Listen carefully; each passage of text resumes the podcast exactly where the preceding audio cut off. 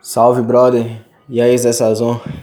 Hoje eu vou compartilhar aqui a melhor forma de fazer uma mulher investir em você. Olha, existem várias formas responsáveis por fazer uma mulher investir em você numa interação, mas a daqui é a melhor de todas.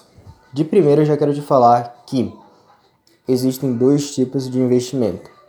Existe aquele investimento fofo, fofo, que é o investimento na conversa, na interação, e existe um investimento emocional. Aqui eu vou focar no investimento emocional.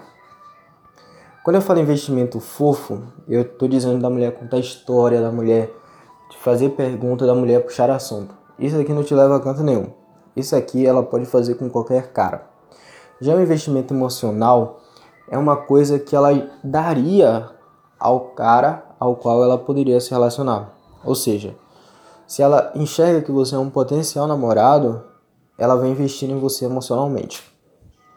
Isso é fato. E aqui o que vai te conduzir para que ela invista em você emocionalmente é a sensação de ineditismo. A sensação de que ao seu lado, meu brother, ela vive uma coisa única, que ela não viveria com nenhum outro cara.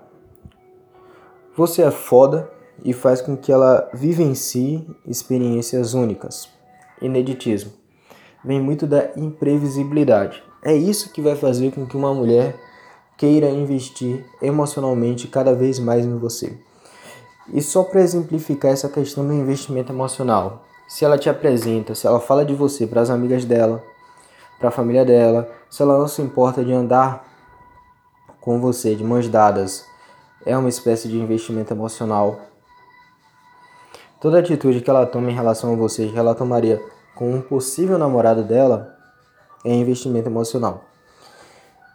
Então, vai ser o seguinte: você vai conduzir a mulher para um ineditismo, você vai fazer ela vivenciar ao seu lado coisas que ela dificilmente vivenciaria com outros caras, e você vai observar se ela toma atitudes com você que ela só tomaria com um possível namorado dela.